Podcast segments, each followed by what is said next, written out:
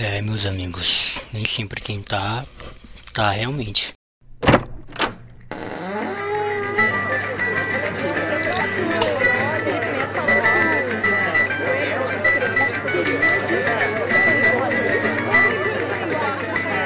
senhor é um teólogo de quinta! Um teólogo de quinta, tá ouvindo? Francamente, viu? Fora daqui! Fora daqui!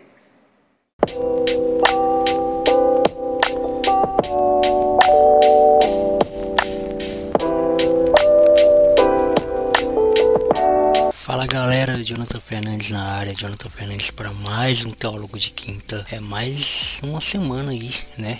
Terminamos o carnaval, estamos aí para alguns começando definitivamente o ano, né? Agora é dia 15 de fevereiro, estamos aí já para a segunda metade do mês, esse mês de fevereiro que tem 29 dias. Eu não sei porque que eu tô falando todas essas informações sobre o mês de fevereiro.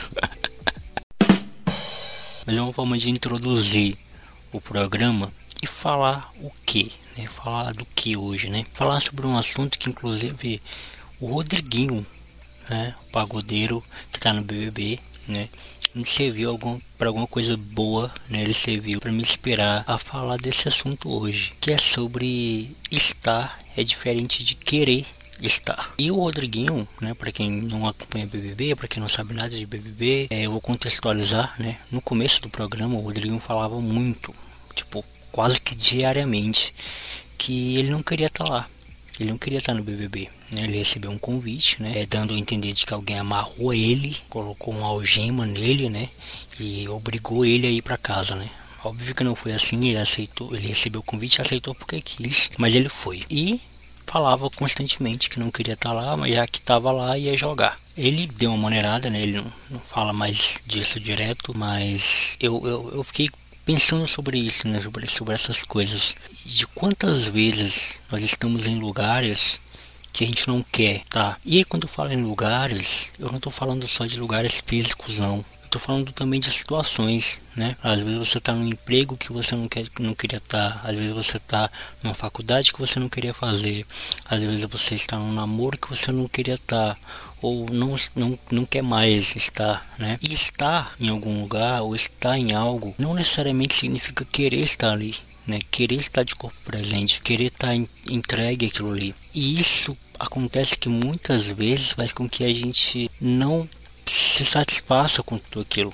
Né, não fique feliz com tudo aquilo. Várias vezes eu já ouvi pessoas próximas a mim, amigos, colegas, reclamando do trabalho onde eles trabalham, reclamando do relacionamento que eles estão envolvidos e muitas vezes não conseguem terminar e não conseguem pedir demissão. É um amigo meu, inclusive, recentemente até pediu demissão do emprego que ele tá, porque ele não queria mais estar ali, era sufocante para ele. E o que que isso diz sobre nós, né? O que que essa informação diz sobre nós?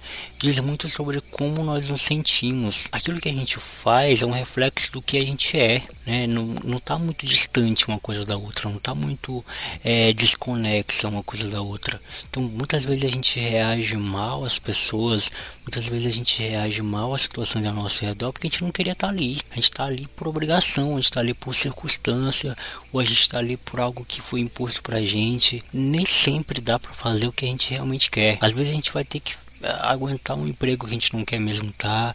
Às vezes a gente vai ter que fazer uma faculdade que a gente não queria mesmo fazer por causa de N motivos. Mas o ideal, gente, é a gente, é na medida do possível, se desprender de coisas que a gente não quer fazer, né? Largar a mão de coisas que a gente não quer mais fazer ou não quer mais estar envolvido. Seja algum projeto que você está envolvido você não se sente bem mais, seja uma casa que você está morando, a cidade que você está morando, seja qualquer que seja a situação, onde você está por obrigação e você puder, você ter a escolha, você ter a decisão de, de, de sair daquele lugar, que você possa fazer. Por quê? Porque isso pode causar no futuro sérios arrependimentos. Né? A gente olhar para trás e falar: caramba, eu perdi tanto tempo naquele emprego, perdi tanto tempo fazendo aquela faculdade, perdi tanto tempo naquele namoro, perdi tanto tempo naquele casamento. E aí a gente vai viver cheio de arrependimentos né? E talvez a gente não tenha nem tempo para corrigir todos os erros e, e, recuperar todo o tempo perdido que a gente perdeu.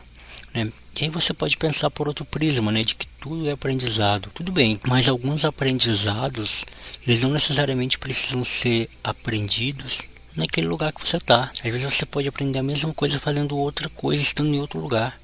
Né? Você pode ap aprender sobre amor, sobre cumplicidade, sobre relacionamento, sobre, enfim, qualquer situação estando em outro lugar ou estando com outras pessoas, tentando, na medida do possível, essa ligação de estar nos lugares ou estar nas situações querendo estar, na medida do possível, obviamente, quando der.